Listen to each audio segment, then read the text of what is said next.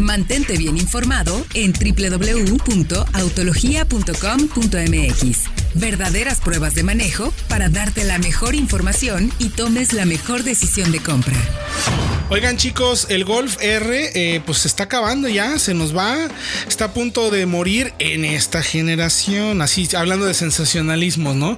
¿Cómo ven que desaparece el Golf R en esta generación? ¿Por qué mi querido Diego, mi querido Fred, perdón, Fred es el que tiene ahí el chisme completo? Lo que pasa es que, como sabemos, la octava generación del Golf ya se prepara, se presenta en Europa en unos meses más, incluso semanas más, y como tal, el Golf R que llega a México es europeo se hace en Alemania.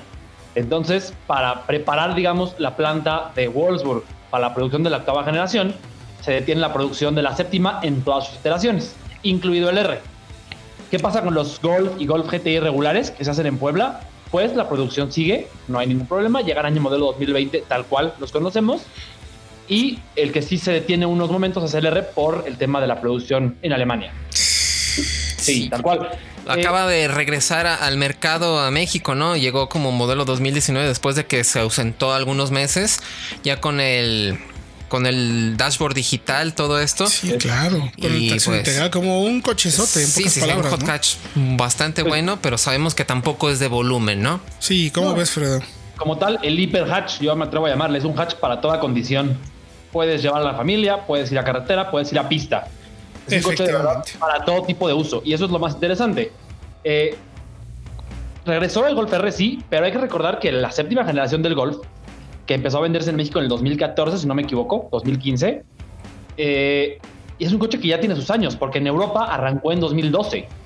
Entonces, la octava generación ya viene en camino. Aquí nos durará un año más del Golf normal y el Golf GTI pero en Europa ya vendrá la octava generación. Ahora, ¿cuándo esperamos al nuevo Golf R?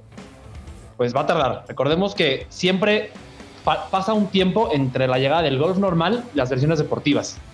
Entonces, si el, si el regular llega a Europa a principios del 2020, esperamos que el R, pues al menos hasta 2021 y además ya no se fabrica en México, o sea, solamente va a llegar para nuestro mercado GTI y R, ya no va a haber, ya no va a haber Golf normal con nosotros. Exacto. Sí es. De hecho, Volkswagen llegó a tener la estrategia de vender en México las versiones Highline, GTI y R como tope de gama, como un coche, digamos, más premium. Pero me parece que habrán entendido que tienen por ahí a la 3, a la Audi A3 para esa misma función y seguramente prefirieron dejar solamente al golf deportivo y darle esa, ese foco más premium, pues al que es premium en esta plataforma, que es el Audi A3. Sí, claro, las marcas, bueno, yo alguna, alguna vez tuve oportunidad de platicar con la marca al, respecto y por ejemplo esas versiones eh, con tela, manual, RIN 16 o 17 sin tener que llegar a los rines grandes, no los compran. La gente no los quiere, quiere el full, el que tiene panorámico, piel, DSG. Incluso automático, sí, automático, o sea, no hay manera de que compren un Golf peladito, un GLI GTI, perdón, peladito. O sea, no hay manera, mi querido Fredo. Además, recordemos que Norteamérica, México incluido, es un mercado de sedanes. Entonces, ese volumen en versiones de entrada lo tiene eh, más encubierto el Jetta. la gente que compra un Golf, como dices, quiere un coche más equipado, más personal. Pues, sí, no voy a decir premium, pero de, alta, de gama más alta. Totalmente. Más, sí, más personal.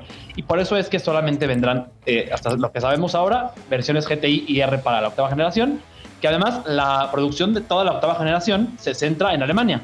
Ahora se hace en México, en Brasil y me parece que también en China. Ya no, todo viene de Wolfsburg para 2020-2021.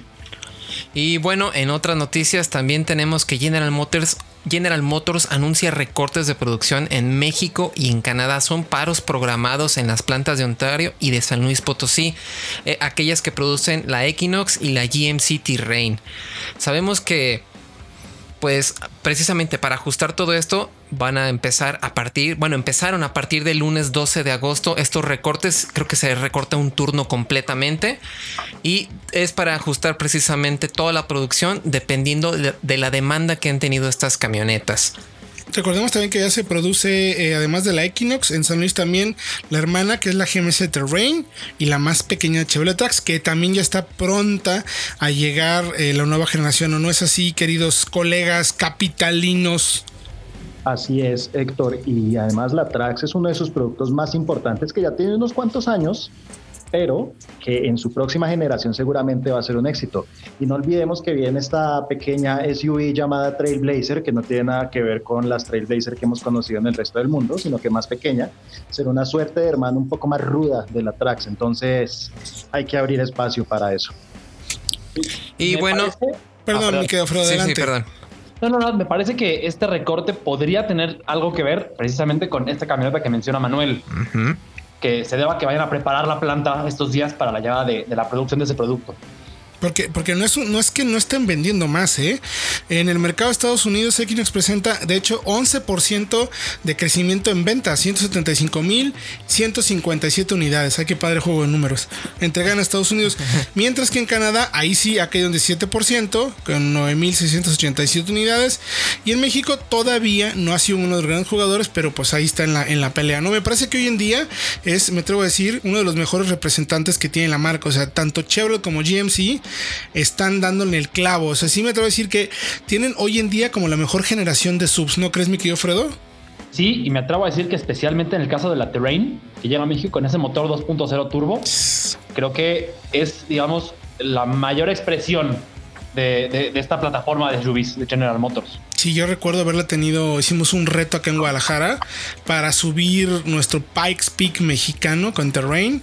Eh, era subir más de, por ahí por donde está la, la- la subida a la Sierra del Tigre hacia Tapalpa, subes más de un kilómetro de altitud en tan solo veintitantos kilómetros. Son más de 90 curvas de subida, constante, constante, constante y muy divertida de manejar. ¿eh? Sí, y bueno, porque sabemos que la primera generación de la GMC Terrain nació justo donde estaba la crisis de Estados Unidos, entonces no podían ofrecer realmente el vehículo que tenían pensado. Y parece que ahora sí, de- después de que se liberó este, todos estos problemas financieros que atravesó todo Estados Unidos, en realidad el salto se nota y se nota bastante.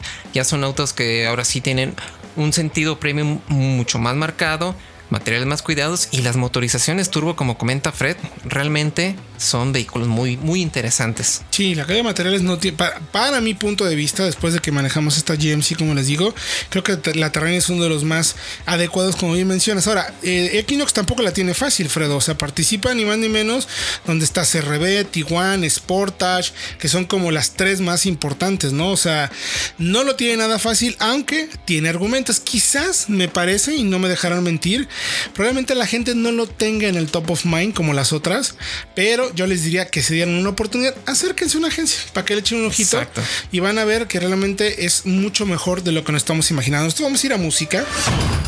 Mantente bien informado en www.autologia.com.mx.